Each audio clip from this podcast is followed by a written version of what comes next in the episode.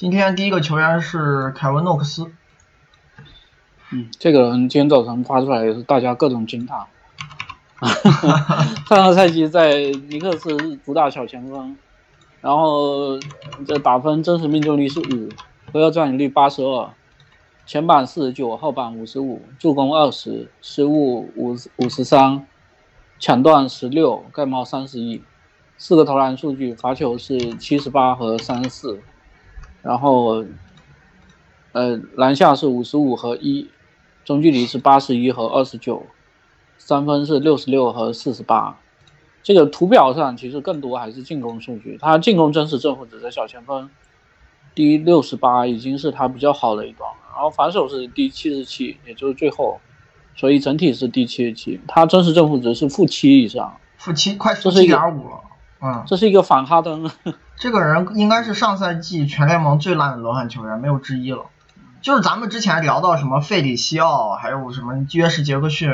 是都不咋地，嗯，但是差到他这种的也没出现过。这个人真的，而且而且费里西奥这还是省着用的。是，这个人还打得很久，尼克斯让他打了五十多场首发，一共出场二百呃两千一百五十分钟，百万神器。哇，这个人真是够烂。他现在进攻要什么没什么，接球投不准。持球完全不行，他就是打挡拆的出球比重才百分之十八，这是我见过 NBA 这几年就 Center 这项数据挡拆最不爱传球球员，没有之一啊。像什么维金斯、莱昂纳德这种咱们说已经不太爱传球的人，这项数据都在三十以上，他连百分之二十都不到。然后他篮下命中率四十八，中距离三十三，就是终结技术完全没有，中距离技术完全没有，接球投也不够准。然后也没有什么进攻篮板的巨大加成，就我也没觉得这球员他的运动能力有多么出众，很一般啊，看着，就是他的侵略性数据都不好，可能罚球还过得去，这样进攻还比防守好一点。他是在场的时候，尼克斯百回合丢快一百二十分，篮板不行，抢断不行，护框不行。这这要什么没什么，哎呀，这球员我我也不知道他以后走啥路子，因为真的是你你如果各方面都太太差，差的太全面的话，讲不讲好听点就是你你进步的方式有很多种，讲难听点我都不知道从哪进步。对，哇，他这水平的地方太多了。现在我我不仅觉得打不了 NBA 啊，你放到低水平的欧洲联赛或者。亚洲联赛，我觉得这球员都不好使，就看不出优势的。因为他在大学其实也没有打多久，就打了一年，表现也挺一般的。当时选他入行，更多也是卖潜力，就觉得体体型好，年纪小，对，嗯，感觉投射手感还挺柔和的，虽然现在不准，姿势还还凑合。哎，但是真第一年太差，因为这种例子咱已经见太多了，就是很多球员。卖潜力的打一个赛季两千分钟，即使是新秀年，咱们容忍度会放很低。但确实出现了很多，就是你第一年如果打的太差的话，到后面你很难有一个质的提升。你需要提升的地方太多了。哎呀，这球员真的糟糕透顶，毫无强项可言，什么都不厉害，真的是什么都不厉害。很多年没有这么差的新秀了，就是前一赛季咱们讲过那什么福克斯新秀年，电视机。还有尼利基纳也没烂成他这样，尼利基纳就跟他比还还会好一点呢，这是多可怕的一件事儿！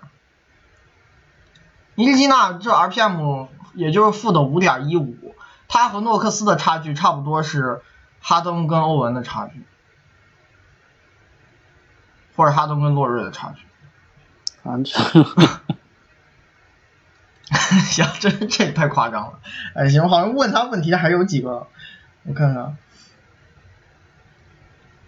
诺克斯经历了上赛季稀烂表现后，下赛季有没有一个潜在上升方向？不知道，这因为实在方向很多种啊，方向是很多种。球员层面来看，就发展层面来看，他大学履历对下赛季球技或者状态上升有没有参考价值？我觉得你新秀年都打成这样了，大学就不要看了，因为你。那个是也单赛季样本，而且比 NBA 打一年那个样本时间还是要短很多的，赛程没有这么密集，出场要少好多，而且他在大学也没有多突出，你就打了一个赛季，你来了职业赛场水准如此糟糕，我觉得以前的那些年轻时候的强强项或者技能都不要看了，没有意义。就是你在低水平打的也不是很突出，甭管以前名气多大，卖潜力卖多好，你来 NBA 就是差，不要把以前那些东西当真。这种例子很多的，哎呀，NBA 这个联盟还是对年轻球员很不友好，因为大部分人进联盟影响力都很差的，刚打第一年的时候，这是很正常。但是差到诺克斯这样的，我也很少见。真的太难。他大学也也存在一些问题，是不是？是他持球不好嘛，然后跳投也没有特别准。对啊，三分也没太准。嗯。嗯，打着看吧，我只能说，我也不知道这拳往啥方向发展。嗯。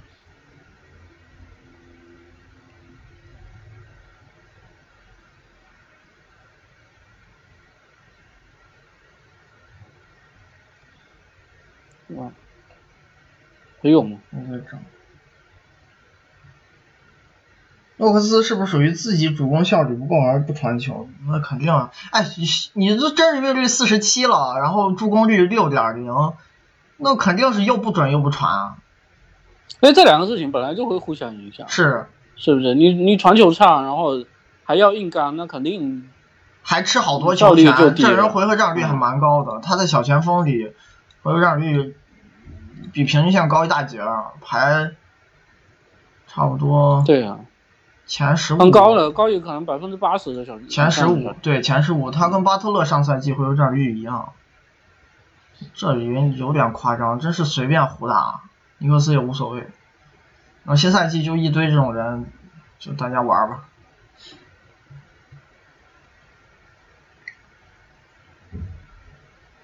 哎，还还有人说什么？下一个是凯文勒夫。凯文勒夫，上赛季也是有伤啊。嗯。打多久。对，出场时间不太稳定。在骑士也打回大前锋去了，因为兰斯 TT 还是还是日奇吃了中锋时间。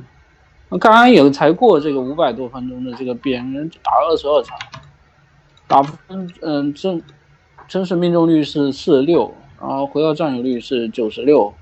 前板七十二，后板一百，助攻八十四，失误四十一，抢断零，盖帽四，然后四个投篮数据，罚球是九十四和九十九，篮下是五十五和十二，中距离是七十一和十三，三分是九十七和五十七，然后进攻正式正负值大前锋第二十六，防守第十四，整体第十七。嗯，这个没什么打，对，你就五百来分钟，很多数据参考价值就有限，就有一些意外现象出现，别当真就好。像什么防守篮板率四十这种数据，肯定是小样本下的一个差。但他确实，他防守篮板是还哎是，就一直都强，包括这一年他在场的时候，其实骑士篮板很好，但就因为没咋打，嗯，然后包括这一年你打的少，三分命中率也下降了。但有可能前一年那个准心也不太好保持，但是今年还投多了。毕竟，毕竟当时是有詹姆斯。哎，我觉得相对三分还算正常，不太正常的是进了三分线以内的数据，中距离和篮下都下滑的好明显。哎，可能还是受伤，抖秀季，然后又没打多久，这小样本出一些意外也蛮正常。这球员水平还是毋庸置疑的。我觉得找回健康水准，因为骑士跟他续约合同还很长。呃，骑士对他的交易也不会特别急着去做，还是会给他一些找回最佳水准的时间。现在你这样卖，卖相也不好看，对吧？但他现在可能就是说，确实身上有一个疑问是，当时波波什跟詹姆斯搭配了四年以后，就詹姆斯刚走的那个时候，波什其实身上也有这个疑问，就你到底能不能？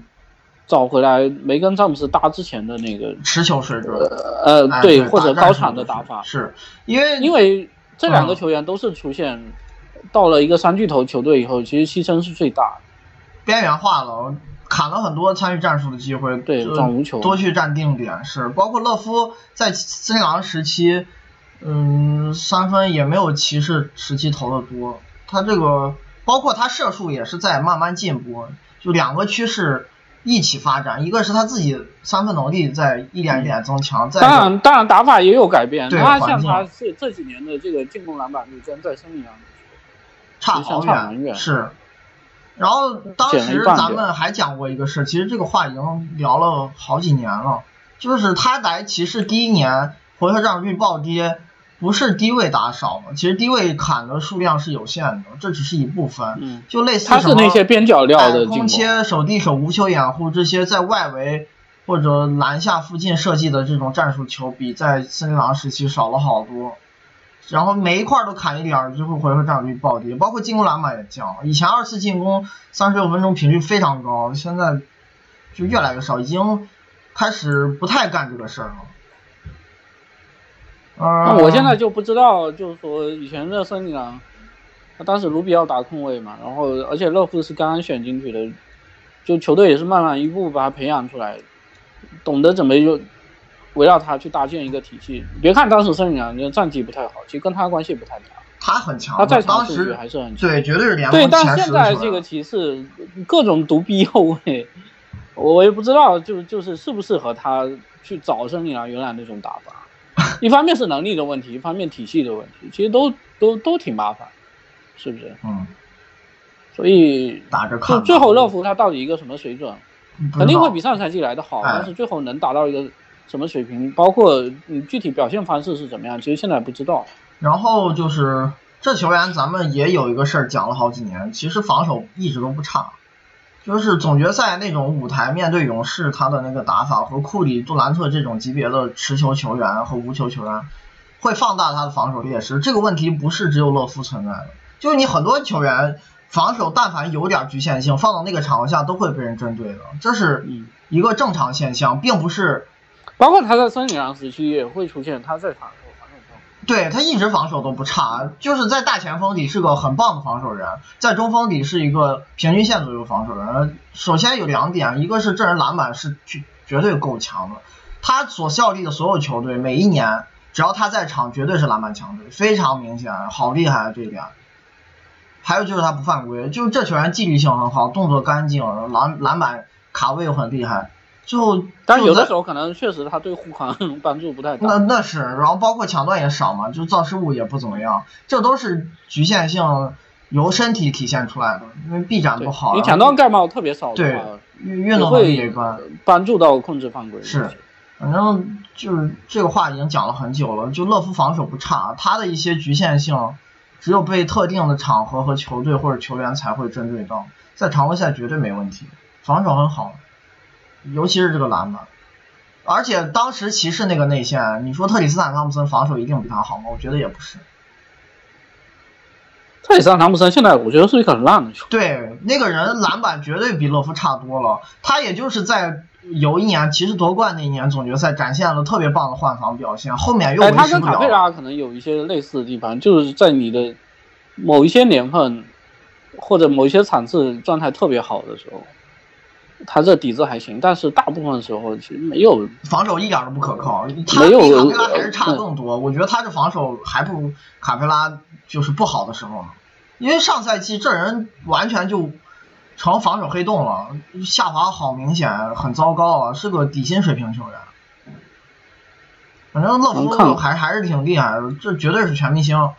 但就是在骑士，哎，因为有一些无端的批评，不过我哎觉得这个可能东区全明星的，啊西区西区有不好说。点困难，是，再加上骑士这队，我觉得可能可能。三三到五十名左右的球，啊，然后那你毕竟打了一个不好的赛季，是，那问他，乐夫交易价值如何？哎那得等他打一个更长的样本、更大的样本，用一整赛季的表现才能评价这个事儿。我觉得调回来是难度不大，因为他那个伤又不是那种特别致命、影响职业生涯的，再加上投射底子在这儿摆呢，这人射术是真棒，在内线里面。他上赛季就是虽然咱们会说样本小，但是在样本小的这个赛季里，有一些比较独特的现象，他就无球掩护频率暴涨。但球权还是最好还是涨。是，然后就是你作为内线球员，能像什么克雷汤普森这种球员一样，打这种无球战术是很困难的一件事。就只有你的投射技术非常出众，你才能驾驭这种打法。就要出手很快，然后还有在移动中接球立刻调整或者不停顿出手的能力，这很难的，很多内线根本具备不了。这我觉得他防守这擅长的东西也不吃身体天赋，对吧？不擅长的东西就吃身体天赋的东西，他以前也不擅长。然后进攻投射在这摆呢，然后又会传球，就他擅长的东西，我觉得都不太会随着。年龄老化而就是严重下滑的，我觉得保持起来不困难。你只要给他一个好一点环境，打回较高的水平还是值得期待的。但就是骑士这个环境确实不太好，反正球队应该是迟早会交易他的，但是时机如何得打着看。嗯，而且他现在这个水平。我觉得还是还是确实你要够健康，你才能觉得这个合合同出来大，对对，这合同不小啊，就是。可能情况跟康利类似吧，我觉得。包括原来的格里芬嘛。啊，对。勒夫打中锋时候是打中锋的时候，是不是进攻优势完全被防守抵消了？那我觉得不至于，他打中锋大部分时候也是一个合格的防守球员，他防守绝对不是那种进攻有。多好防守有多烂的人啊！但呃，但问题是现在这个骑士没有大前锋啊，他一般不会去打中锋。对，他会跟南斯或者汤普森一起在场。那那俩的射程都都不如他，虽然有的时候防守端乐福会会去防中锋，就占一个靠后的位置，但是进攻端他肯定是大球。然后他和波什谁厉害一些？嗯，不好说。嗯，他在森林狼那有两年，我觉得水平是在波什之上，但是后来来了骑士，还是有点下滑的。他在森林狼最后一年超强，那年我觉得别说联盟前十，我我给他评联盟前五都说得过去。不，波什其实去去热火前一年 也蛮厉害。那是，那年那年数据也特别猛。我觉得，但呃，我我觉得可能波什波什会比乐福更现代化。嗯，他的机动性更好，体型也更好，还是防守端能兼顾的事情更多。不过波什篮板没有乐福好，这个是正常的。啊，还有一个，我觉得波什其实其实命有点不好。他他嗯，我觉得有几个问题啊。一个是虽然这个人一直是一个很好的空间型但是他开发三分球是在生涯晚期。如果晚生几年的话，我我觉得他这个三分就是开发出来更长时间，应该进攻价值可以更大。他早年还是太偏向中距离了，对对，不投三分嘛。但是那个时候确实你会出现说，比如说在这个一一年、一二年左右的时候，他即使只投中距离那个长两分，但是因为他打中锋，再给詹姆斯、韦德给你外拆给你拉开一下空间，其实价值还蛮大的。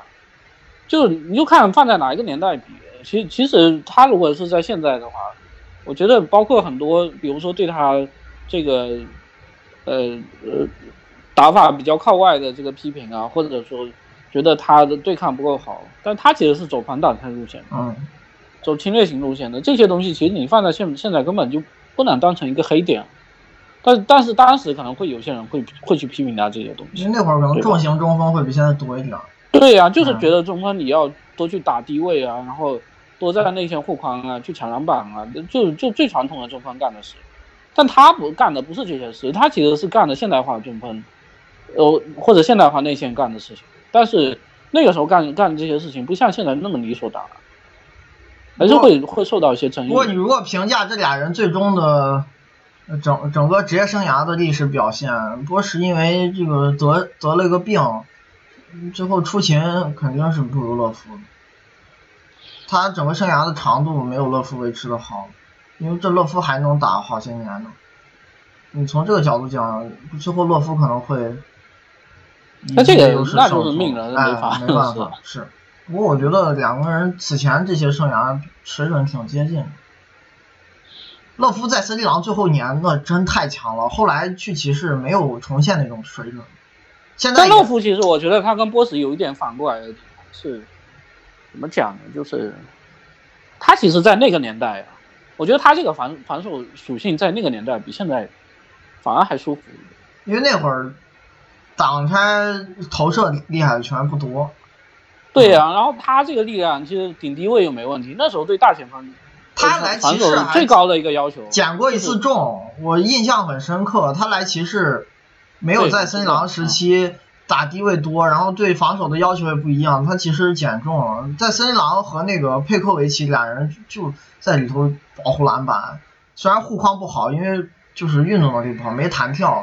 但是你低位怼不动这个内线，哎篮板也抢不过他，篮板非常棒这两同时在场的时候防守没问题的，是再加上外线有个卢比奥，就那个年代，我觉得这种这种防守型内线，嗯、那当时是森林狼替补太差，我你只说这个首发的运气很差，搞得嗯老进只说这个首发的话没问题，但我觉得可能 他现当时那个组合你放到现在，可能没法用了，防守会有一点吃力哎，防守不好用了，这就防挡拆随便找，你怎么摆都是错位。嗯，所以这个这个可能可能是两个人一个小区别。我就看当然，乐福他也也有在随着这个时代慢慢慢慢推进，在转型，就是往下看嘛，还有然后勒夫在森林狼最后一年是不是生涯代表作？我印象那一年森林狼好像净胜分五十胜水平，但关键球稀烂，影响勒夫地位。这种说法准不准确？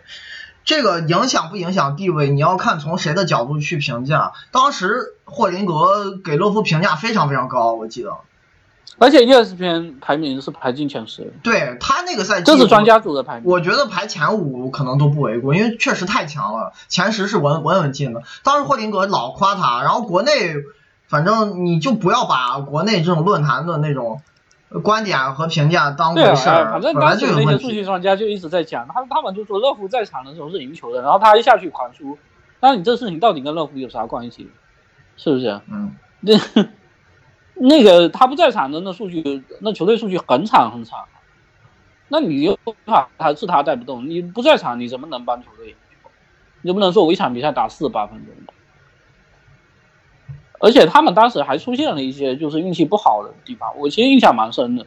除了这个关键球，呃打的打的差以外，他们还有一个情况，就就是其实是年前的时候，就这个开局头两个月关键球一直输一直输。然后本来按道理，你比如说你开局两个月关键球比较惨的话，那你会觉得这个运气总会回来嘛？是，嗯你你你这个随着时间的推进，只要你这阵容足够好，维持下去就行了。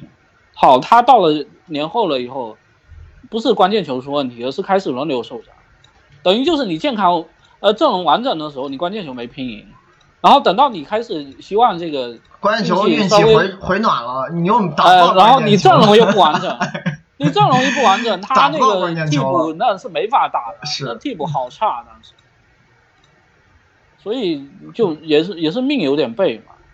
我知道当时我那时候印象蛮深的，因为刚刚开始开刚刚开始写那个你在新浪写专栏，虽然当时可能很多东西看的还是不全面，但我我有这个印象就是，就和国内很多说他刷数据，还有个朋友问这个勒夫在这几年总决赛表现怎么样，和东区季后赛表现差异大。呃，我我这么讲吧，其实所有的球员碰上勇士那种防守弹性，效率下滑是非常正常的。你别说勒夫，我觉得詹姆斯也会比平均的，就好几年会比他平时的表现要就下降，因为你面对的球队水准就更高。就你你比如说前头打一个老鹰或者猛龙，然后总决赛打勇士，你面对这两个不同球队的时候，有表现上的差别，这是很正常的事儿吧？因为勇勇士水准强啊，这把你防住了，我觉得可能是在一些方面就克制你了。而且我讲的也是这个意思，就是乐福他最厉害的时候，其其实当时呃的他的这个培养方向不是照着你 NBA 有出现勇士这种球队的培养方向来，对，是不是？然后偏偏你这几年联盟最强的球队就是勇士，然后你总决赛总要遇到他们，所以乐福每一年总决赛效率都比平常的时候要低不少。那这很正常。包括夺冠的那年被搞得出场时间都受到。对，但是你把一个跟乐福档次接近的球员拿到这种场合下，他一定能打出跟平常一样的水准吗？我觉得也不可能。我觉得大部分球员遇到勇士，他这种换防弹性和协防能力，就勇士除了这个赛季，前些年防守一直非常好。还有包括他们进攻端去针对你哎，对，脚程偏慢的内线，那没办法。而且而且，其实最后还有一点就是，我是觉得，包括批评詹姆斯这个点，其实做的也也说的也不对的地方，就是你其实最后最后，你是骑士实力没有勇士强，不是球员能力的问题，就是你整体你就打不过别人。对，每一个位置最后一比都会有一些差距，你不光靠球星赢不了。我我觉得就是打一轮系列赛碰到勇士这种队表现下滑，绝对不要当做一个批评球员的关键论据，然后给他一锤子打死，这是不公平的。因为很多球队你都没有见过他们跟勇士打的时候得有多狼狈，或或者有的球员，只是乐夫站到了这个舞台上。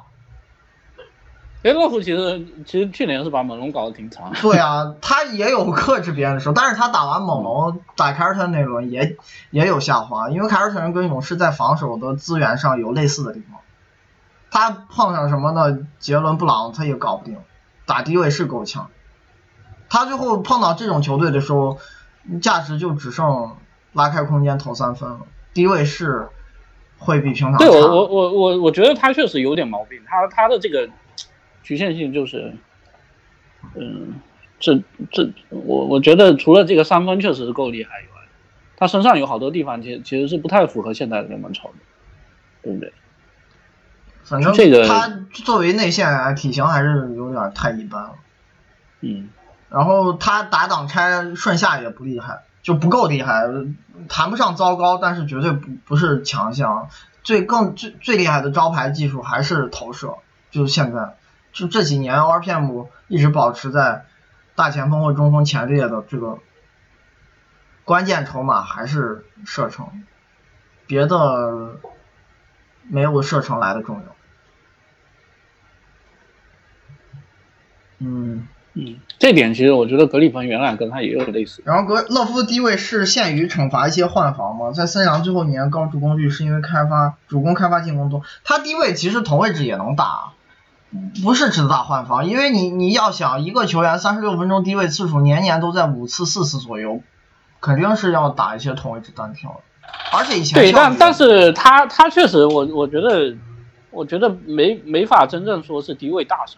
但是在森林狼时期，我觉得低位可能更厉害的一点原因是那会儿也比现在体重大了，下盘也更扎实，自己减重对于打低位也是。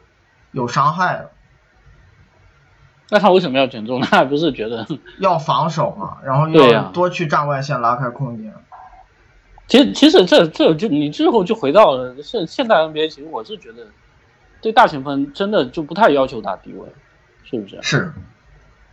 对大前锋更重要的功能性可能就是拉开，这这是存在一个取舍的问题。但骑士他的技能在零八年左右的时候。是普普遍现象，大家都要练这个。但骑士这个队，他其实有一点，他这几年除了他的三巨头就是詹姆斯、欧文、勒夫，其他人很多是完全没有主攻的能力啊。对，又太功太大功能了，就是勒夫不吃球权是不行的。对，特别是欧文走了以后，你像什么香波特、J.R. 特里斯坦·汤普森，还有弗莱、理查德·杰弗森，就这些球员。有啥主攻能力？是毫无啊，就一点都不打。上赛前一年来了个乔治希尔，也是时有时无的。当时期待的是小托马斯嘛，然后现在有很多。啊，当时期待小托马斯，小托马斯受那个臀伤影响，简直毁灭职业生涯。后来换来的那个克拉克森和胡德。本来也期待他们扛一些主攻戏份，那季后赛打不是还有罗斯和韦德？哇，那季后赛打的是什么鬼？最后就是勒夫每一年的环境，他不打一些主攻是不行的，因为不可能让詹姆斯和欧文把所有的球都砍走。但是有的时候确实，他碰到呃特别厉害的防低位的球员的时候，你又就觉得好像你打不了他会吃瘪哎，对，这种打法又没法保证效率，最后就搞得挺尴尬的。然后，然后还有一个这个减重的这个问题，是不是？哎呀，我我觉得还是最后，确实这个球员天赋还是限制了他在联盟的上限。而且还有一点，打勇士以前的那东区球队的时候，有的队连单防詹姆斯都搞不定，最后就是遍地漏空位，因为他们要夹击，不夹击不行。勇士他至少有个一个达拉，就是在单防水平上，对于詹姆斯的限制，我觉得勇士跟前头东区球队也是有差别的。然后在这种情况下，詹姆斯就会负担更重，那就要求其他人更多的站出来分担主攻戏份了。然后一六年骑士为啥赢了？因为欧文超神了。那年欧文太可怕了，就之后再也没有重现过那种。对，我觉得库里当时确实身体状态。哎，对，然后哎，这个扯远了。哎，扯远了是。嗯，行，差不多。下一个是凯文鲁尼。哦，嗯，这个上赛季在勇士是主打中锋的，就出场时间没很。呃，真实命中率打分是八十三，然后回合占有率是七，前板八十九，后板五，嗯，助攻五十七，失误六十七，抢断六十八，盖帽三七，四个投篮数据，罚球是十三和十七，篮下是五十三和六十九，中距离是十一和六十四，呃，三分基本上没什么投，这个数据就没没什么意义。进攻真实正负值中锋第八，防守二十六，整体第九。是超级 RPM 大神，是真可怕。他我觉得就是是那种最典型的面板数据反映不出来比赛价值的球员。就有一点啊，他现在作为一个参与战术很少，因为回合占有率都这么低，然后效率也挺不错的是，他就能做到一点，就是他只要在场，勇士进攻大幅变好，甭管他是咋做到的，这这球员现在就有这个魔力。他现其实更厉害的是进攻，不是防守。而且我我我觉得他面板数据不够好看，有很大一部分还是被那个搞的吧，被出场时间搞的吧。呃，反正他他有有几点优势是能从一些数据里看出来的，就是进攻篮板是个大神，好强。他这进攻篮板率现在绝对是联盟一流的，这方面给勇士在场的时候的加成非常大，好厉害。还有一点，而且他注视比很好。哎，对，这个人回合占有率只有十二点八，但是三十六分钟有三助攻，这很难得，就不是。而且只有一点二十。是。其实，就勇士好多球员会出现助攻多的情况下失误控制不住，他失误控制还可以。而且，其实他参与战术，不管是高位策应还是挡拆都不多，他。是联盟就是挡拆顺下频率最低的中锋，因为勇士不打这种球。对，而且他也没有太强的这个，就就是，呃，你你传攻框顺下的能力，我觉得也一般。但是我觉得也谈不上差，终结还是可以的，就不是顶级终结者，但是这方面能力也不会糟糕。还有一点，这个人。就是他在场的时候，勇士失误控制的也很好，就是跟刚刚那点是一样的。就他的进攻影响力主要体现在。我觉得主要还是这年确实传控数据进步好大。哎，对，然后进攻篮板，就就是终结、进攻篮板都有小幅进步。嗯，是。然后罚球也更准了一点儿，就是你每块都准一点儿，最后真实命中率是一个大涨幅，从五十八点八飙到六十三点六。就是。包括好几个朋友问到他和泽勒这种球员，包括泽勒前年当时也是个 RPM 大神，就为什么就是你看数据看不出来他们为什么 R RPM 这么高？那我我就是说一个是他这是事实展现出来的结果，就是他在场的时候球队进攻就是会变好，而且是大幅变好，他就会在球场上找到适合自己的角色，干自己擅长的事情。来帮助队友，比如说做掩护，热情很高，呃，然后在场不越权，他对终结机会预判很准，然后知道怎么传球，知道怎么控制失误，这都是一些很小的细节，你有可能肉眼不是，而且我觉得他不是那种，我我真的要单说面板数据，他比泽勒好，啊，那是会好一些，你你真实命中率、进攻篮板率、助攻率、失误率这些四项数据这么好看，这个没法说是面板数据看不出来啊。嗯，你只能说是他出场时间少了以后影响场均的数据。但是你你最后去深挖这个进阶数据，我觉得单项数据还是能看出来的。有很多不是说你这些数据都很差的情况下，哎，或者都很一般的情况下，你的然后你有一个很高的进攻真实正比，我觉得这情况还是不太一样，对不对？嗯，所以他现在更厉害的是进攻，不过这球员防守也不差，还是有不少自己的强项。就作为中锋球员，换防能力还是很棒的。就即使防不住哈登，也不代表他换防差，因为这个标准太高了。就利拉德、哈登这种球员，就勇士他会要求中锋多干这个事儿，鲁尼能完成这种任务就很棒了。还有他是个防守篮板大神，这个人篮板影响力特别出色，他就是卡位很棒。嗯，他是联盟比较少的，嗯，进攻篮板率跟防守篮板率很接近的球员，这非常罕见。就他的篮板数据几乎是五五开的，除他就是亚当斯一个了。啊，嗯，就他俩。然后没有，我我是说这个，其实正负正负值这块以前有一个，早年的时候有有一个也是这种，不能在场上不怎么干活，面板数据看着一克里斯嘛打啊，对，对就雷霆这个这尼克克里斯，他其实有些地方跟鲁尼还蛮像的，这也是球权很少，但是能传传球，而且而且注视比很好看。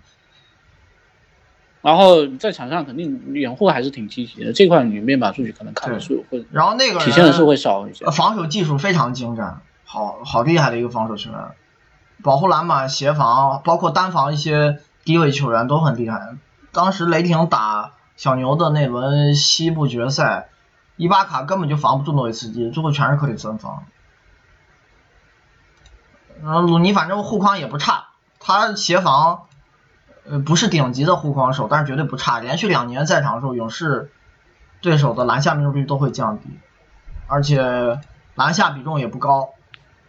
嗯，反正抢断数据在中锋里还过得去，虽然不是特别好的造失误球员，就是唯一的毛病可能就是犯规太多，还是球风积极，有时候控制不住，总决赛也能看出来。就是在这端太卖力了，有有的球员就是干蓝顶干苦力，他没法做到控制犯规，再加上又是时间不多，也没必要保护自己，在场就要去倾尽全力全情投入。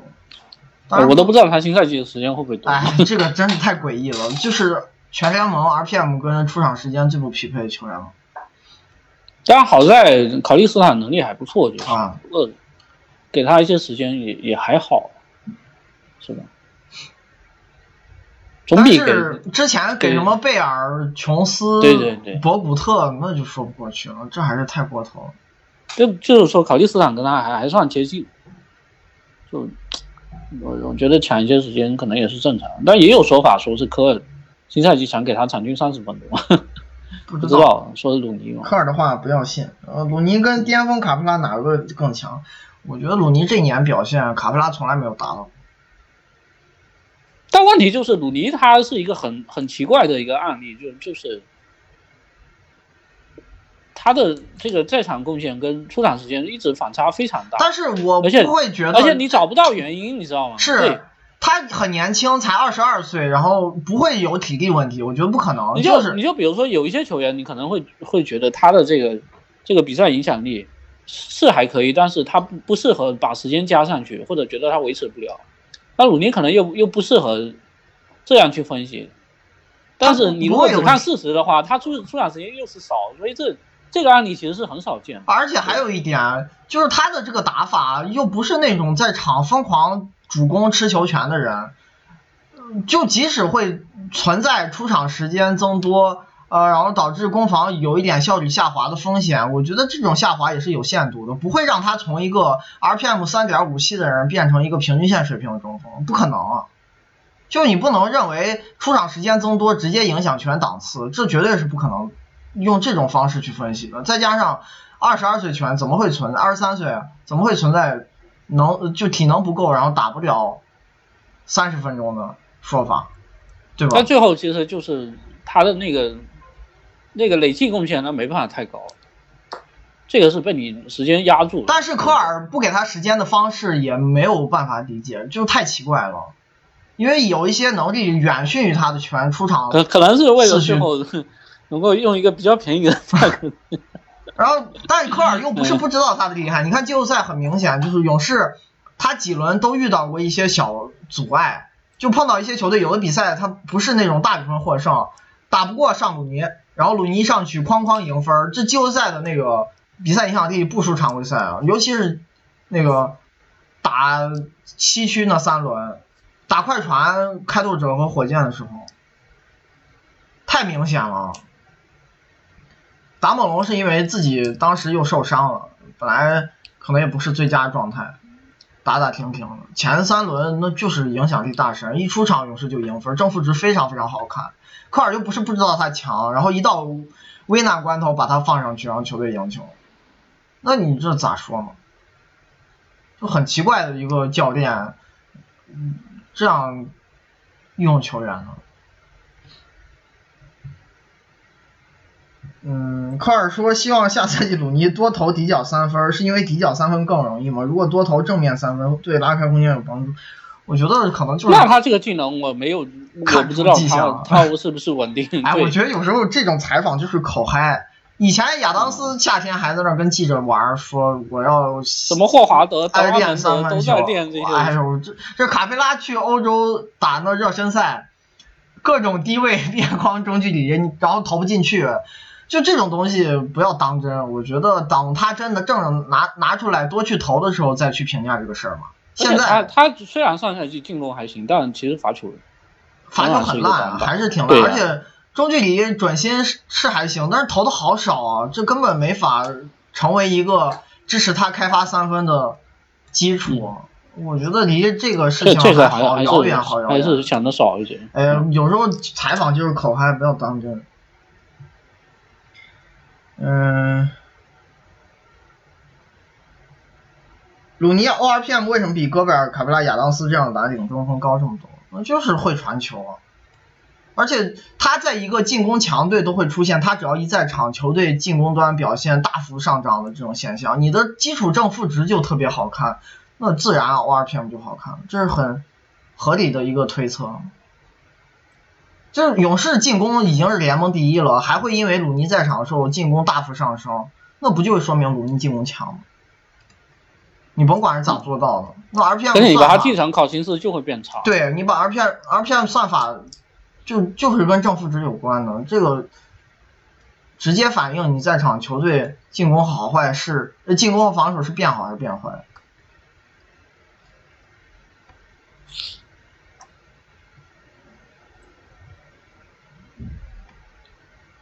鲁尼护框如何？面板数是数据上抢断盖帽似乎不好看，还好吧，不差，也没有很糟糕啊，抢断盖帽。在中锋里都还行，然后大防小效果怎么样？那他在中锋里，我认为还是换防能力非常强的那些，这没得讲。你看跟啥位置比了？那你中锋再厉害，你也不可能。今年有一些场合感觉防的没去年好啊。但是哈登和利拉德防不住，也不不是错吧？就是你这些球员好多同位置球员都防不住呢，对吧？他也就是搞不定这种人。反正勇士其实其实新赛季防守的压力蛮大的，包括有有有没有可能说你这球队又开始守一些延误夹击，而不是简单换防？因为这后场外线几个位置这防防守下滑好严重。嗯，这其实对他们是一个考验，就是。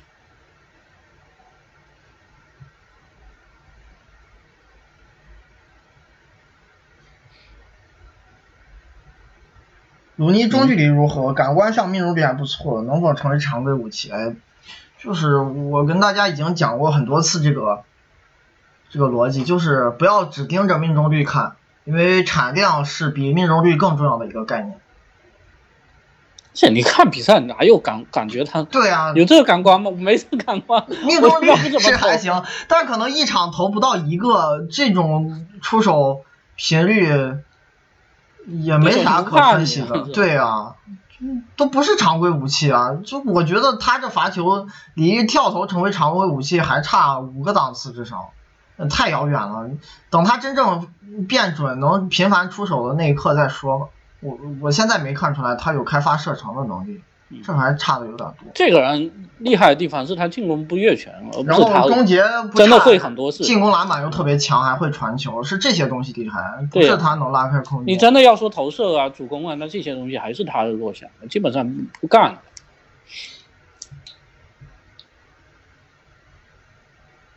鲁尼这种小体型中锋还应该提升什么？我觉得他现在的水平已经够强了，再提升得到啥啥啥档次？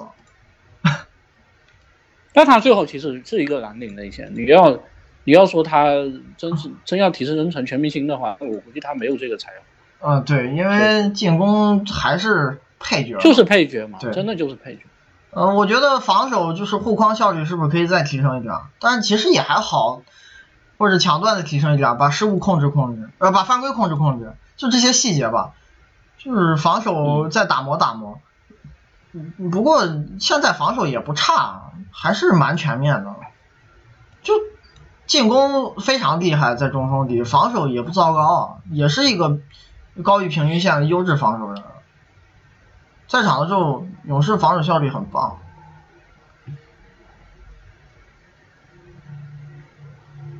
鲁尼篮板一下力弱，这个刚说过了。传球有进步也说过了，终结手法是不是也？更多避免硬刚，所以罚球不多。我觉得他罚球不多的原因是回合占有率太低了，就不参与战术，你怎么得到罚球？然后又很爱传球，他有可能有时候得到一个篮下进框的机会，但因为有协防，他觉得隔着你在那儿硬投或者强行硬起不是好选择，他就把球传出去，然后又有这个视野和意识，然后得到球的又可能是库里、汤普森或者杜兰特，把握度又特别高。这时候可能传球就是非常正确的选择，我觉得就会有一种，嗯，对队友把握度的认识，他知道自己在场上现在做什么事儿可能是最正确的，这是很聪明的一个球员。而且我觉得现阶段来讲，如果他在篮下比较深的位置拿到球的话，其实造罚球性价比。也不高，不是太高。对，因为罚球不准。但其实罚球不多的原因还是回合占有率有点低。他这个十二点八在中锋里非常差了，就在中锋里都包括你，你这篮下有一些是是二次进攻直接点进去的，有一些是，比如说你队友直接就掉掉上去了，你这机会出来，对手也来不及。是。嗯，没有很多其实是这种真的，你说正面硬去干对对面协防。他可能遇到那种回合，他就不乱来了，就传了。对呀，嗯。当然，传可能在勇士这个环境里是正确的。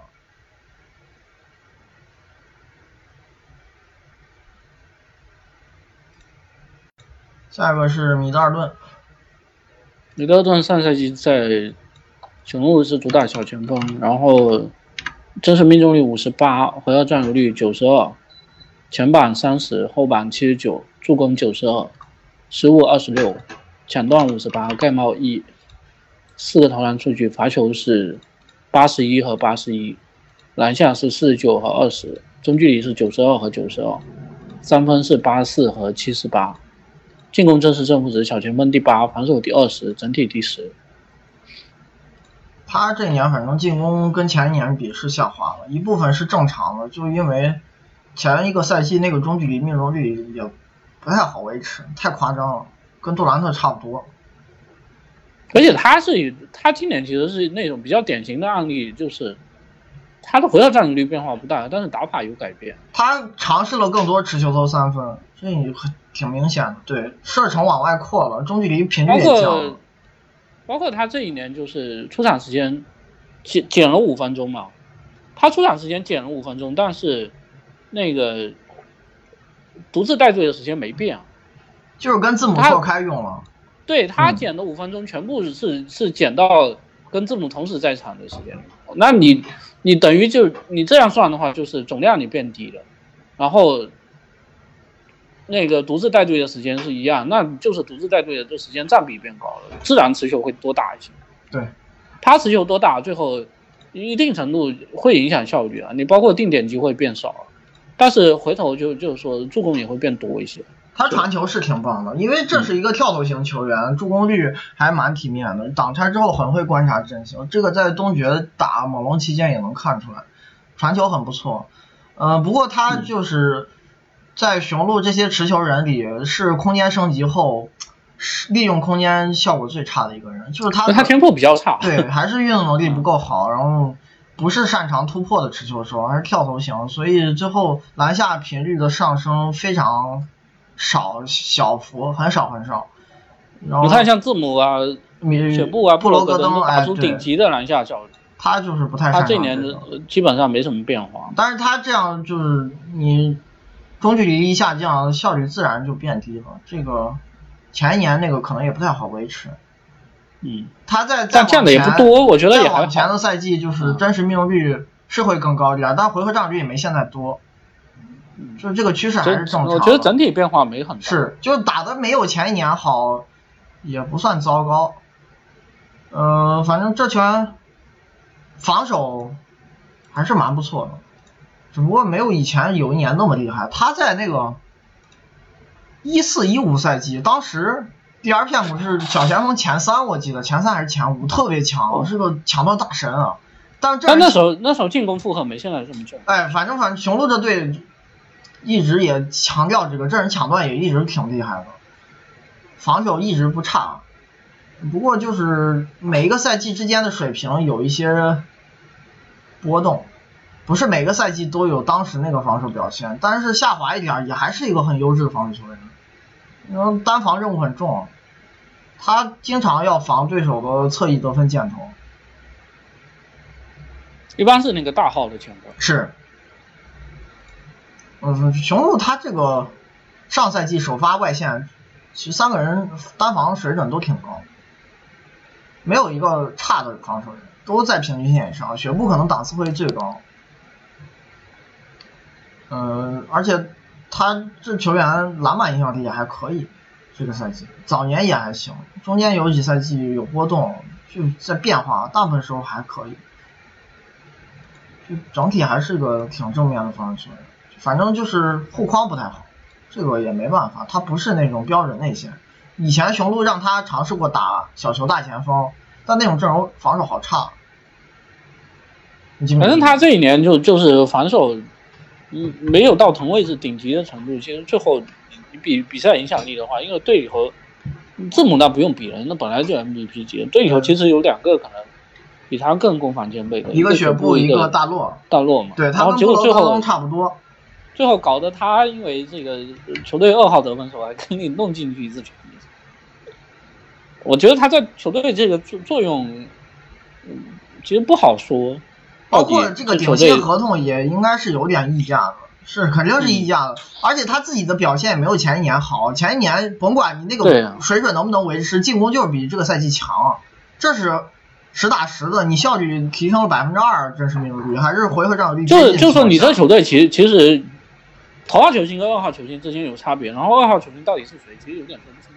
嗯，而米德尔顿有点占到这个便宜了，是吧？嗯，就就场均得分的这个便宜，但其其实不见得比另外那几个人要厉害。但雄鹿因为他就是现在所处的这个阶段，这本来就是群群群雄并起了，对不对？嗯，你上赛季打的又不差，最后。还是有这个夺冠希望的情况下，你不可能在这这个节节点去省钱。然后还有一点就是说，反正大陆也没有太贵嘛，加上呃，全部还在旧的合同里。然后有有嗯，看问题吗？有个朋友问那个米德尔顿跟汤普森低位水平相似。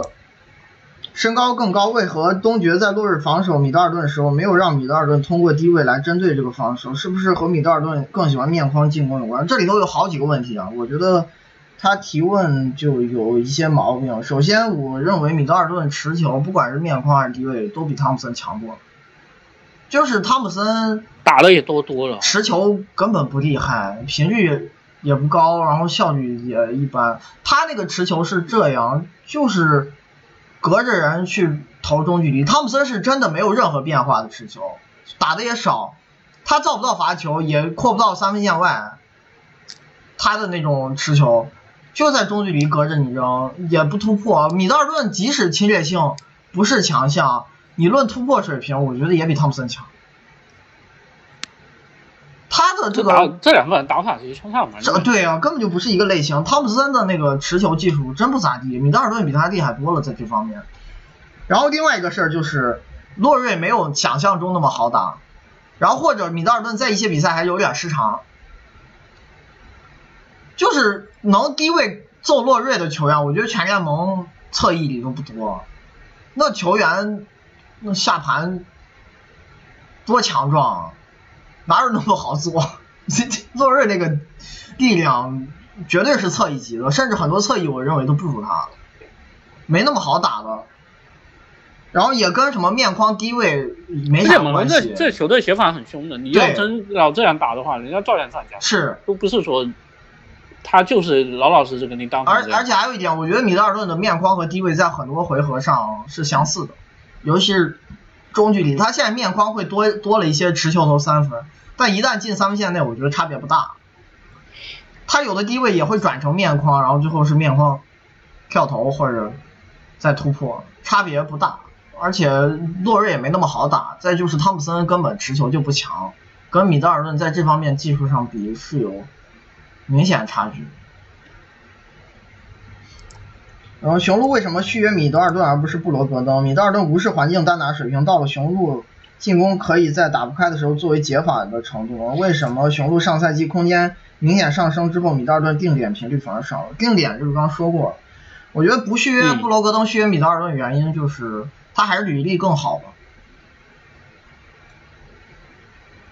就是他在这个球队拿出高水准的时间也更长，而且还是更偏向持球的打法。布罗格登其实打持球，呃，更接近偶尔为之，频率不高。跟米德尔顿比，在开发进攻的频率还有打持球，而且我觉得布罗克登的那个持球方式跟雪布跟字母又有点像。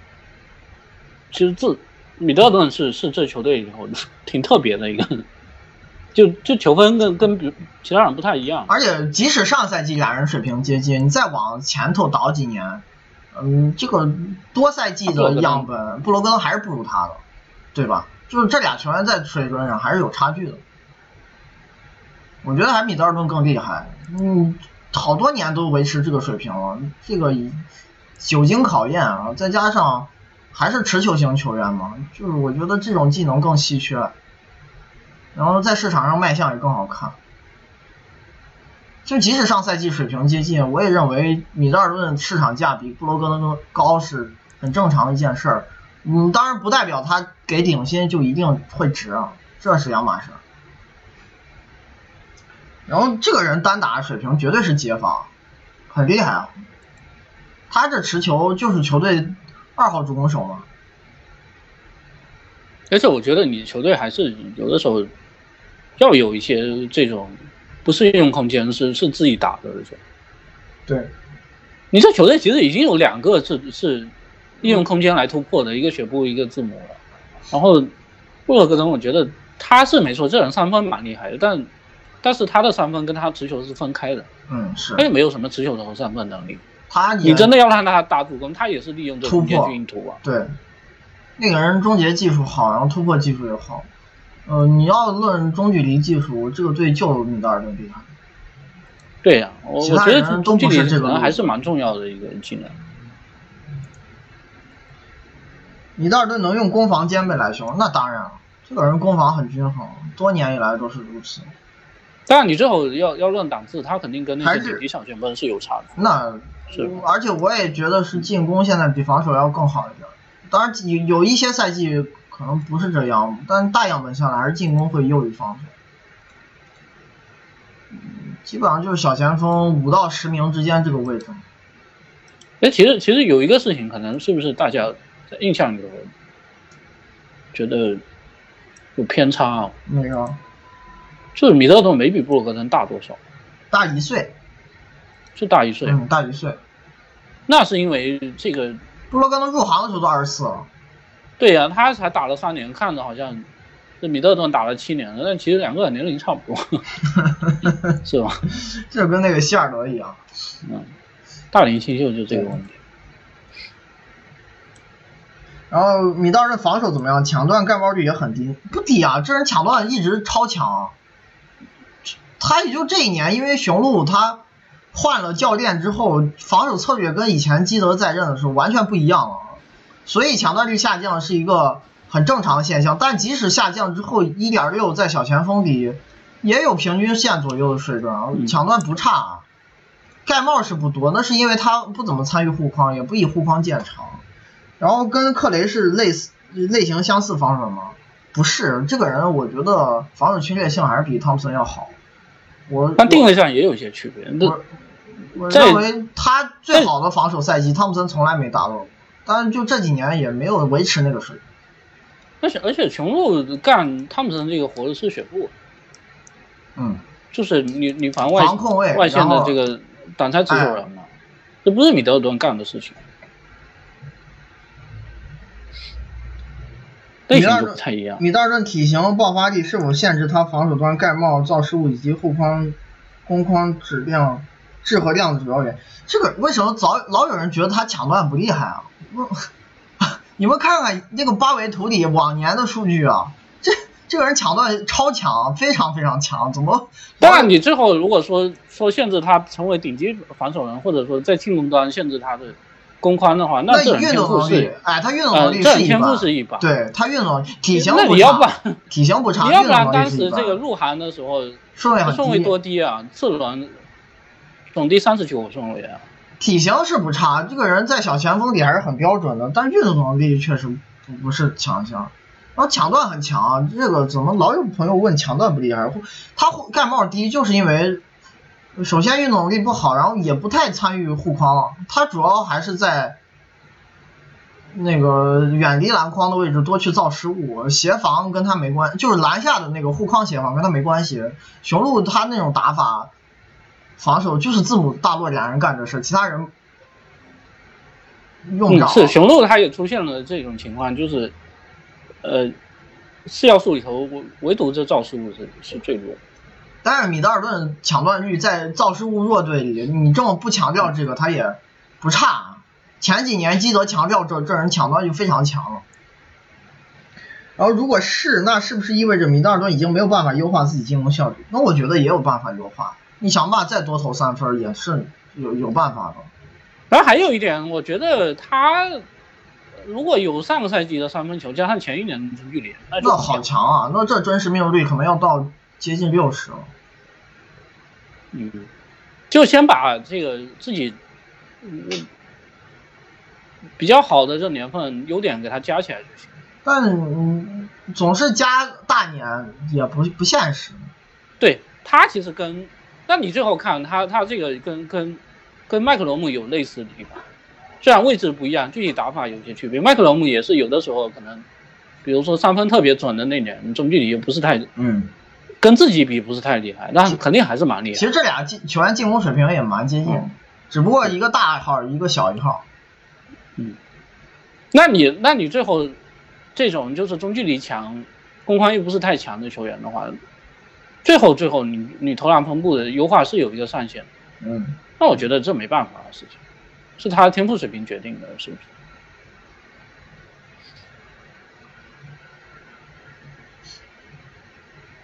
嗯，我再看，米德尔顿上赛季和博扬比相较如何？那还是比博扬厉害多，不是一个档次的球员。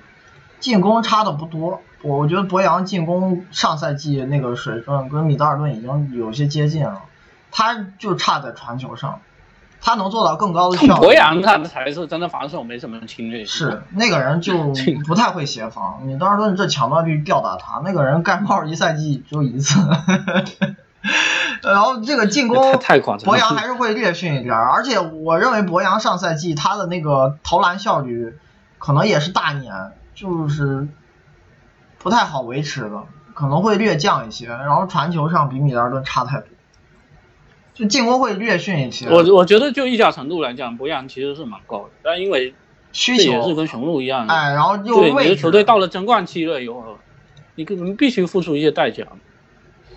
然后博扬防守是真不行，那个比米德尔顿差多了，还是米德尔顿档次明显更高，这不是一个档次球员。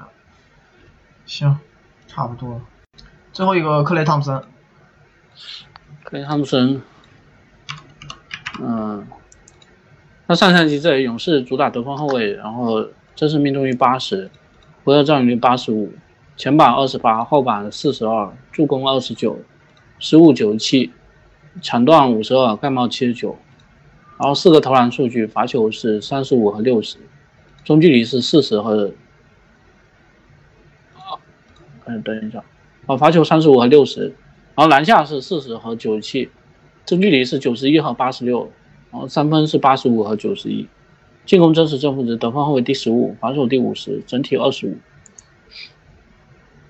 嗯，他上赛季反正就是投篮的准度有一点下滑，还是自己状态上有一些波动，真实命中率跟前几年比明显会降一些，所以那个 ORPM 也下滑了，哇，那有一段时间特别差，就赛季初嘛，对，但是后面总决赛超神。哎，但是你常规赛你前头连续五年都有五十九以上真实命中率，这赛季降到五十七了，你这个降幅肯定会影响你的进攻端影响力，很正常，你表现就没有前赛季好，他这个中距离没前一年准了，然后三分也降，他前一年三分命中率有四十四，虽然可能四十四有点夸张，不好维持。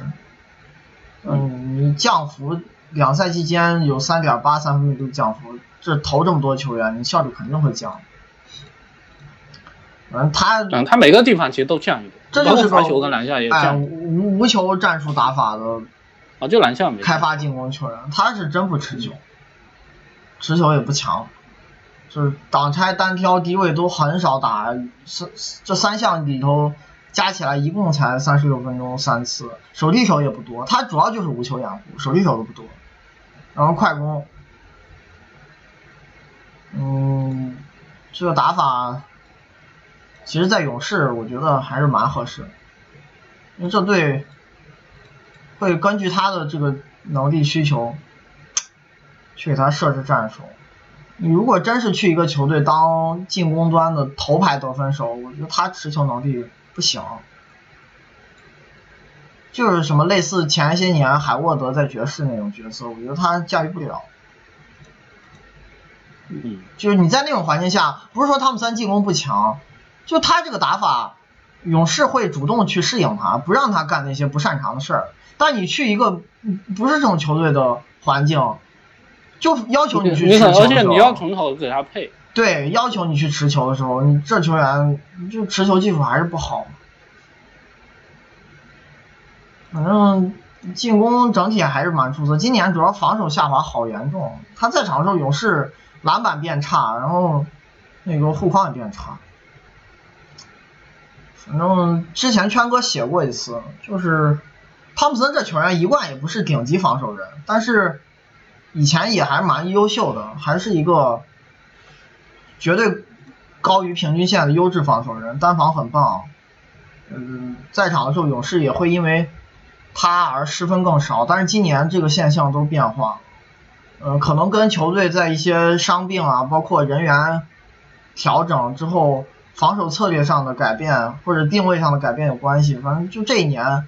你从正负值角度讲，他防守不好，以前是不错，但就这一年不好。不过我也不会认为他一赛季防守端的下滑会严重影响到这这么多赛季的整体评价，就还是一个高于平均线水平的防守球员，这这个评价是没错，但是也绝对不是顶级防守人，还是侵略性不够嘛。他就是能做到我不犯规，然后单防弹性很好。但是协防的支援还是太有限了。嗯，他这个人其实面板数据还差一点。哎，这可能就是在策略上有一些调整。就比如说你的球队前一年有什么大卫韦斯特、帕楚利亚这种抢断大神，然后今年像擅长抢断的什么库里、追梦都有一些伤病，那你场上有时候会要求角色，就是球员的角色发生一些改变，你多去干一些别的事儿，可能不是肉眼特别容易能观察到，但是数据上就呈现了这个结果嘛，咱们只能去猜测一些可能性。但是就是你当你在场的时候，球队防守已经变差了，那你的 DRPM 肯定就不好看了。然后勇士今年又不是防守特别出色，当一个防守比较一般的球队，或者是中偏上一点的球队出现一个球员在场的时候，防守效率还下滑了，那你的影响力肯定会下降。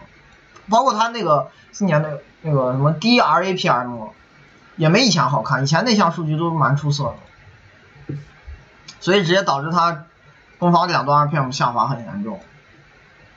反正这个人跟。之前谈的米德尔顿有类似的地方，就即使他最好的年份，我觉得新赛季这个合同也还会有些溢价，就几乎年薪将近四千万了。他其实水平不值这么多钱，但是这些人你不给也有一些人情价，哎，不给不行。而且第一年还要养养一些伤，付出时间现在不确定。嗯，雷克雷和雷迪克比攻防有什么区别？那我觉得雷迪克还是控球的传球控球技术比他好。就雷迪克挡拆和手递手这种需要接球后做后续调整打变化的回合，还是比汤普森要多。但汤普森他关键是这个人有的时候不强求，哎，对，空间他比。他比雷迪克高十公分，最后不强求这个是是不是非得是，比如说我运出来一个空位啊，或者跑出来一个空位，最后他的这个回合占有率，这这项勇士的支持比雷迪克还是高不少。那雷迪克已经算无球射手，他太很高产了。哎，无球掩护这种打法了。对，就是汤普森他这个身体条件和射术的结合，太适合无球掩护这种打法。简洁不代表是坏事，但是确实他不属于那种我可以多干的人，他再多干他干不了那些。他就是持球不行，哎，那是他，但是持球就是不行。但我觉得进攻端这俩球员水准蛮接近的，差不太多。就会在一些赛季，个人状态也有一些起伏，时好时坏，有个波动嘛。但是大部分时候挺接近的。我觉得防守前些年汤普森水平还是比雷迪克要强，毕竟你这单防在这摆着呢，雷迪克单防要藏，然后协防都不够好。对吧？然后我是觉得雷迪克其实也是，也是命不好，年龄大了蛮多。哎，以前厉害的时候大家认识不到，所以合同签不好。你看，你想想雷迪克都年龄这么高了，上个上个赛季还签个两千万，虽然是个短约，为什么只签短约？还不是觉得你年龄大？他如果是跟汤普森一样大的话，我觉得你到市场上找个三千万合同挺挺容易的，是不是？也。也是鹿晗找的，没办法。以前厉害的时候，大家意识不到，快船占了好多便宜。那些年，就白菜价剥削了好好多个赛季。是。然后克雷防守好像总被 DRPM 低估，究竟如何正确评价他的防守？嗯，低估的程度有限，不要觉得 DRPM 在他身上就是特例，他那个 DRPM 就是。不结合基础数据修正的那个原始数据会比 DRPM 好看一些，这个是存在的，但也不是最顶级的防守球员。但是我觉得就是不同年份，你还还是不要当成一个共性来谈。哎，对，上赛季我觉得防守就是下滑了，因为你在场的时候，连做到球队因为你出场防守效率上升这个事情都做不到。前些年汤普森一直能保证他在场的时候勇士防守变好，虽然变好的那个幅度比较有限。但也跟上赛季完全不同，他上赛季出现就是他一出场，球队的防守大幅下滑，尤其是篮板表现非常糟糕。这个人就是单防见长的那种保守型球员，能换防好多位置，然后因为库里还是要保护一下，他会经常帮库里防对方的后卫挡拆手，再加上他力量很棒，在这个体型里，然后又标准侧翼。他能顶防好几个位置，什么碰到格里芬还有勒夫这些年，都有过低位顶防的出彩表现。这个也。我反正其实上个赛季一直比较有意见的一个地方，我倒不是说克对克雷他们分，我这对勇士的这个防守评价，尤其是在总决赛之前，我当时意见非常大。我就觉得勇士你一个球队，你常规赛防守没有太好，季后赛也不太好，结果常规赛你说是我我常规赛不用尽力，反正进攻够好，然后到了季后赛说是对手的进攻特别好，我就打对攻，因为每一轮你你的防守都，你不管常规赛还是季后赛，你防守都没有特别好的情况下，然后你觉得我跟猛龙比，我们防守差不多，我进攻比你厉害，所以会赢，这是一个很奇怪的事，就是有一点违背这个。至少数据上结论其实是不对的。上赛季勇士防守就是不好，对不对？然后你你可能队里头有几个防守还不错的球员，但是你最后你还有防守，不够好的球员啊，就是对你人数不够多，你延续性没打出来。我我说的这个不够好，这个是事实啊，不是以前的履历不够好，是上赛季表现不够好。比如说杜兰特就没有多出色啊，就是一个略高于平均线的防守人。汤普森上赛季防守下滑，成了平均线以下的防守人。然后替补里头有一些轮换，像那个麦基尼，还有这个，嗯，还有谁？库克，就这些人防守都很差，甚至连杰瑞布科嘛，哎，普通都谈不上了。呃，追梦是强，鲁尼也不错，库里也不错，但是你光靠几个人不够啊。我我就是不知道，一个防守常规赛防守效率，这联盟十名开外啊，二十名左右。然后季后赛动不动就百回合丢个一百一十分，只有西决防，那还是对手，我觉得能力有点差。前两轮其实丢分都很多的情况下，哪来这么多借口可以找？就总觉得什么我防守想提就可以提噻？那你这这个说法不不就是跟当时骑士有点像？虽然这防守烂的程度是不一样，那我其实我也不太相信那个什么我我常规赛。虽然勇士是没错，他这方面可能提升空间相对来说会大一点，我我觉得也不能忽视这一点，是吧？就你常规赛你没有做到的事情，就是你的一个缺陷。然后克雷汤普森在得分后卫里排名大概是多少？和比尔、巴特勒、米切尔、奥拉迪波、麦克伦姆、丹尼格林等同位置优秀球员相比，有明显差距吗？那你提的这些人其实水平都不太一样。我觉得这里头巴特勒还是有绝对的领先优势。因为他拿出高水平的履历更长，奥拉迪波前一年特别强，但是又没维持住，嗯，又有伤病了。现在，我现在需要持一个谨慎态度。比尔是这几个人里头进攻最厉害，对，但是他上赛季跟汤普森一样，防守数据有点不好看。但他进攻比汤普森还是强多了，我觉得。对，这个人是他这几个里头可能最像核心后卫。然后，如果从上赛季角度讲，我觉得你提到的这些人都比汤普森强。因为汤普森上赛季防守还是下滑太明显了，你最后你影响力就不够好看，这些人影响力都完胜他。然后丹尼格林的问题是，我觉得上赛季他进攻就维持不了，然后前几年其实进攻已经很差了。然后他出场时间是是有点然后又不是持球手，然后这种球员，嗯，现在评价不太好做，再观察一年再说吧。前些年在马刺最后那几个赛季。进攻已经有点烂了，何止是不好，呃，何止是普通啊，就他的 ORPM 会在平均线以下，效率有两年非常烂。上赛季那个准心，我觉得就不可能维持，还需要观察。然后米切尔其实，嗯，就前一年来讲可能不如汤普森，但是上赛季又比汤普森好。他倒是挺稳定，这两年没啥变化，是也蛮厉害的。但这里头我觉得最强的还是巴特勒，但汤普森在得分后卫，我认为跟他水平接近的球员其实不少，反正没有那么大的优势。这个人，嗯，很多人之前觉得他是什么前三分位，我觉得根本谈不上。这我觉得他这这个就是定位蛮好做，是，就是这个位置比他水平高的球员还是有一些的。你包括霍勒迪现在可能也是这个位置球员，那肯定比他厉害。奥拉迪波最近两年肯定比他厉害。嗯，巴特勒就不讲，但巴特勒有时候又是小前锋，不好说位置。我觉得比尔也比他厉害。那你只说上赛季，那德罗赞也不会比他强。啊，但是以前德罗赞应该不如他。像麦克勒姆这种，我觉得还是不如他。就是你要比多赛季样本。还是在汤普森之下。就是像霍勒迪、巴特勒、奥拉迪波和比尔这些人，他拿出高水准的时候，那个档次非常高，还是强。这现在有几个人还在进步的趋势中。嗯，汤普森，我现在接近联盟的排名，可能还是三十名以内那个位置吧。前几年有的排行会把它排到前二十，但我觉得现在排不到。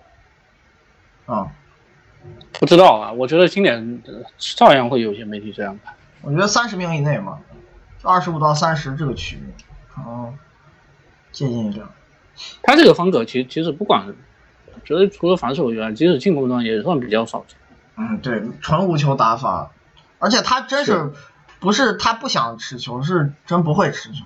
你让他去打挡拆核心，他做不到。然后你这但是无球像他这么高产的又没有，又没有是是吧确实你无球够厉害，要不然他进攻你都不会持球，还能常年影响力很出色，那一定有自己强大的地方。无球是强，确实厉害，是联盟最强无球手之一。克雷算不算神经刀的终极形态？嗯，差不多吧什么，叫神经刀？就是那种不得不效就效率不稳定的，就是起伏很大的高产得分手。那，那你最后你这怎么评价？你这就就像一个一个人他，他平均分有九十分，那他再怎么起伏，他平均分也是九十分。有一些平均分是六十分，那那些人即使有的人更，比如说更稳定一点，他们平均都考六十分，每天都考六十分，我我我觉那得那也是神经刀。问题是，不是衡量球员能力的重要标准，这个东西对，这这个是只是这样，是一种就是现象。就是汤普森之之之前有做过一个统计，就当时前一年的时候做过那统计，就就是好像超过多少分的球方，差很大。他的那个得分方差很大。但是你最后要考虑一点，就是你这已经把标准给他呃限定缩小特别高产的球员里了。而且最后你就比如说他是前一年上个赛季四十四的三分命中率，那最后会出现一个情况就是，比如说今儿二十，明天八十，不是啊，我意思就是，他如果投出一个三百分之三十六的三分命中率，或者三十七的三分命中率，对于他来讲是严重的起伏啊。但是可能对于很多射手来说，是正常这。就是一个正常的水平嘛，是不是？就有可能今天三分命中率百分之十，明天就能投出百分之八十，因为你要综合嘛。如果考虑出出手数是一致的情况下，但我觉得是他的这个哎我我不觉得标准还是太高了，我不觉得起伏大做是一个评价球员的硬标准，这个而且你够准的话，这谈不上起伏。还是要看平均值的，要看你的嗯大样本表现。对，真正起伏的就是 这根本就不准了。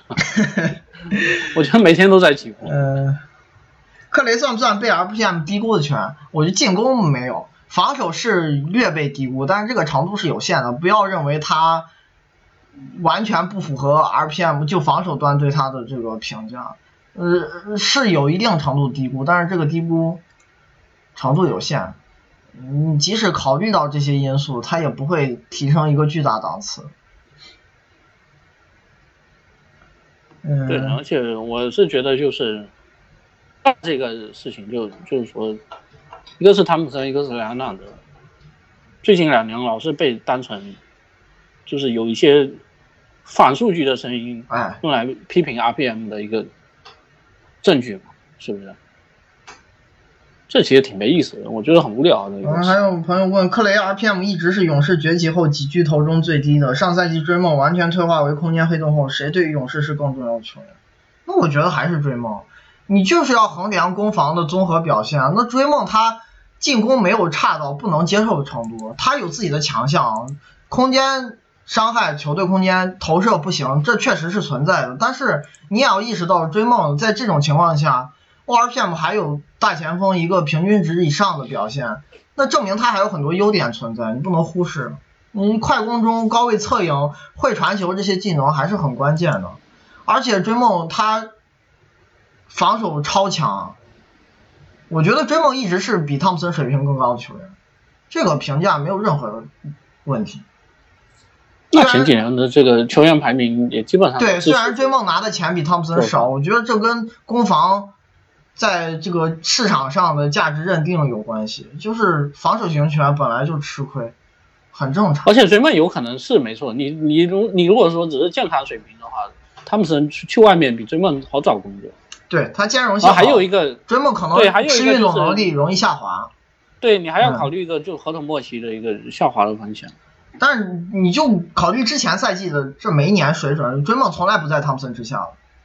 我觉得他一直是勇士比就是比赛内容里第三重要的球员。那是因为你比赛本来就不能只比一段。对对。克雷如果更多时间打三号位，对他防守有何影响，是不是长处不好发挥？我觉得还好吧。哎，其实我我说真的啊，因为你你现在勇士这个。这个这个配置太怪了，以后啊，前几年根本没有遇到过这种情况，所以说真的我不知道汤普森接下来到底防守端应该怎么做定位。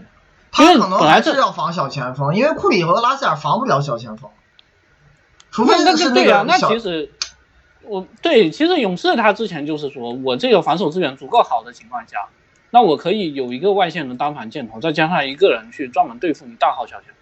不管是杜兰特还是伊戈达拉，是至少。然后汤普森就盯外面外面的这个箭头球员，但现在变成汤普森，可能他这个职责要改。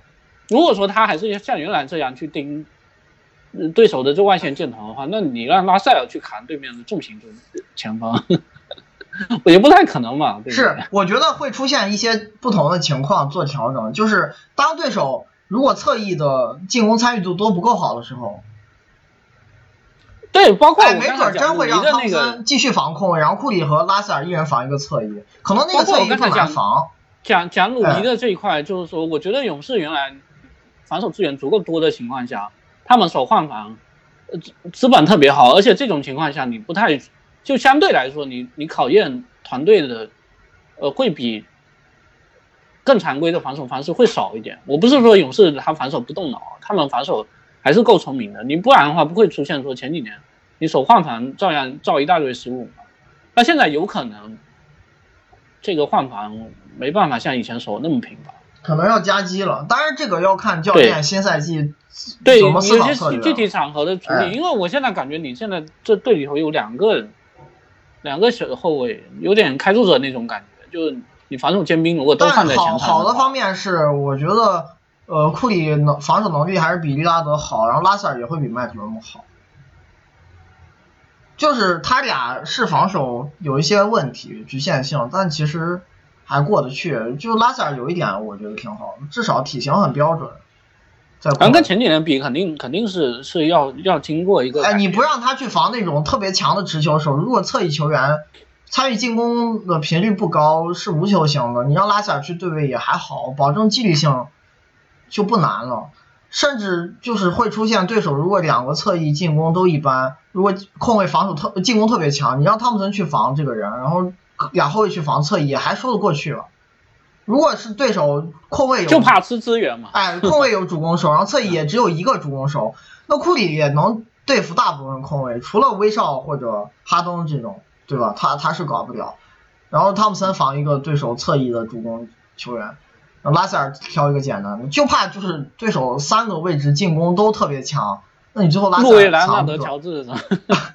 但是这种队全联盟也没几个，我我我不觉得勇士防守有那么糟糕，我觉得他外线这仨人最差的是拉塞尔，上赛季防守也还过得去了，而且他有一点好处，我觉得体型很棒，就即使去盯一些侧翼球员，只要那些人不是擅长持球主攻的，然后又不快太考验他对抗，就还行。我现在怕的勇士是是前阶段的问题，他是替补不好，对对，他现在替补大前锋是斯贝尔曼，是吧？然后替补的侧翼，你甭管麦基尼、小狗还是伯克斯都不行。我觉得首发你那罗宾逊在在这些人当中防守算好，那他进攻就没法看，就能综合能力并不是比那俩出色多少，都差不多半斤对八两。嗯，我再看。汤普森在勇士更多带前阶段有没有影响他数据表现？有没有数据？我觉得这个说法不成立，因为这个时间首先不太长，还有一点，他在衔接段的打法不会跟他在跟其他球星一起在场的时候有啥区别，还是高位策应跑无球，他不会打持球的。他不会因为我身身边四个队友都是那种真不会进攻的配角，搞得他去频繁打挡拆。勇士不这样打，啊他身边啥队友不影响他打法的，因为他不会的东西他不会去多尝试。我觉得对他的比赛风格没啥影响，对吧？像勇士确实在那段时间是是球队进攻效率比较差，那是因为其他人太差了，然后汤普森又不是那种持球球员，还是按自己路子打，那肯定带不动队友。本来能力就没有到特别强嘛，不是顶级进攻球员，你这个打法又不是适合在没有持球手的环境当那个持球人。最后勇士还是打无球打传切，然后尽量压缩这个时段，我觉得区别不大，跟这个没啥影响，而且他又是跳投手。他要是突破型球员，你空间不同的时候可能会出现，嗯，严重的效率影响。但是他在一个他有的时候还看自己，哎，对他在一个打无球的环境里还是打跳投，那咋打法上区别不大？我觉得这种说法不成立。那他是不是一个顶薪级别球员？这种类型全在市场上行情的呢？绝对不是他现在合同所对应的那个价值。我觉得他达不到，这个是我我敢下的结论。但勇士这样签可以理解，哎，对，就是他是有很多背景。今年有好多合同都是这样的，你从很多角度能理解球队开出这么高薪的初衷，呃，值不值是另外一回事。他场上影响力价值与拉塞尔、穆雷、麦克伦姆这些球员比，有什么各有什么优缺点？如果是以前赛季的汤普森，我觉得还是比这三个人强。上赛季就不好说。上赛季可能不如他仨表现，但是还是要综合大样本。我觉得这三个人没有到达呃汤普森这个档次，还是防守比他们都好多了，进攻差距不大。嗯，嗯，嗯，克雷三分命中率下降是正常浮动吗？还是战术变化导致？这不跟战术没啥关系。他下降到百分之四十，他打法又没啥变化，而且前一年四十四可能就是不好维持，他整个生涯的平均值是四十一点九嘛，那四十四明显是大年，而且是他生涯最好的一年，那你在四十和四十四之间连续徘徊，最后平均值是个四十二左右，那这不是很正常数据现象，跟打法没啥关系。你记得吧？当时那个什么？我记得杜兰特刚来的时候，汤普森也有一段时间有起伏，当时还各种啊，苏群说说什么，哎，影响了汤普森的打法。哎，对，汤普森不是他专门列出来什么，汤普森习惯在左边还是右边，然后杜兰特来的时候也把他这边给占了。然后打到赛季结束，他要去另外一边，他就不习惯。打到赛季结束调回来。什么鬼也不知道。就这个事情，包括上个赛季，我我印象蛮深的，就当时开场开局的时候。也是也是三分起伏比较大，然后也有一些声音去分析什么什么凯尔特人在防守端，因为这贝恩斯拿去打替补了，然后首发变小了，防守压力变大，影响投篮手感什么。就三分这个事情，你看现象就好了，没必要说它变准或者不准，你强行去分析一个原因。而且绝绝对不要在样本很小的时候去分析三分命中率，这是篮球场上波动性最大的一项数据。包括中距离，我觉得也是。是，然后还有一个朋友问这个，上次咱们讲二号位这个 DRPM 有零就是防守合格了，问问其他位置的 DRPM 和 ORPM 大概合合格的程度。呃，我随便讲一讲中位数吧。空位里 ORPM 的中位数大概是零点负的零点三左右，防守是负的零点六左右。然后二号位可替代水平会比较差，他 ORPM 中位数是，我我算的不是平均数，不是算术平均数，是或者加权平均数，是中位数。ORPM 负的零点零三，然后 DRPM 差不多是负的零点八到零点九之间。嗯，小前锋中位这个 ORPM 中位数大概是。负的零点六左右，防守大概是，也是负的零点六左右。大前锋 ORPM 中位数差不多是也负的零点六，防守会高一些，呃，正的零点四到零点五之间。你这里头有好多中锋就跑进来。哎，对，然后这个中锋位置进攻端 ORPM 中位数大概是零点负的零点八左右，就是所有位置里最差的，这个也很正常。但是他们防守非常高。对，防守大概在一点五左右，一点四到一点五之间。对呀、这个差别，所以最后也导致就中锋的可替代水平跟别的不一样。嗯，有汤普森是不是属于那种从新秀年开始固定打法的球员？呃，大体上是，但是他中间有一个赛季出现过挡拆频率暴涨，就是一四一五年，那一年三十六分钟打三点三次，但是也就这一个赛季，后来勇士不再尝试让他这样打球，而且还是还是效率偏低。嗯、但涨也没涨得很离很哎，离谱，是他无球掩护是一直多，然后是越来越多，现在三十六分钟七点三次无球掩护，其他的变化都不大。是这个，我觉得可能可能有一个区别是，他最近几年其实中距离比生涯刚进来的时候要好。啊是，他前几年中距离更接近于百分之四十左右，最近几年其实稳定在四十五以上，是不是？对这个这个区别还是蛮大的，因为他不是真正那种就是说我控制产量，然后大部分出手都在三分线外，他的中间区域出手跟三分基本上都是五五开啊，所以如果出现说，比如说他中距离命中率只有不到百分之四十的话，他生涯初期的真实命中率没有现在高，其实还差的蛮远。就这块肯定要吃掉出手，嗯。我不可能每次跑出来都是在三分线外接球。对，汤普森季后赛最差系列赛是哪一轮？这问的是上赛季还是整个生涯？整个生涯 那这早了去了，得从一三年开始算。那那会儿很年轻，也没现在强进攻。嗯，那差的系列赛是有。你像那个就不差了，麻烦。一三年打马刺那一轮，可能真实命中率连五十都没有，四十多，打得很差。当时天天吹水花兄弟，其实那会儿库里已经非常强，汤普森水平还不够。汤普森生涯早年挺依赖库里的存在，那会儿对他的打法其实是一个需要队友喂球，而不是自己开发能力很强的那种球员，效率也不够高。库里现在也是啊，对但是我觉得你完成度更高。哎，对，然后从以往履历来看是顶级三 D，那我觉得这个评价还是对，因为三已经不是顶级了，这个人是超一流啊。D 不是顶级，你其实没有库里在的话，这个人是可以挑战史上最佳射手。啊，对，而且，就就是这个事情，我们之前也讲了很多次。你就早年的一些比较好的射手，什么雷阿伦啊、雷吉米勒，其实三分产量不高。那个时代的局限性，最后决定了这一点。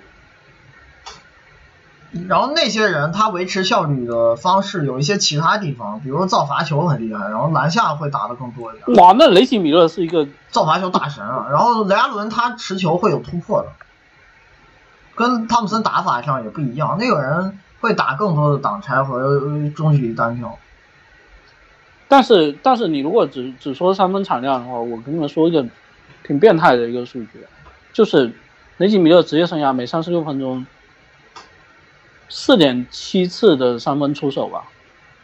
你知道在上赛季得分后也有能排第几吗？倒数了，倒数十名，嗯，呃，正好是第十一，就是比比四点七低的，总共就十个得分后十十个人，对。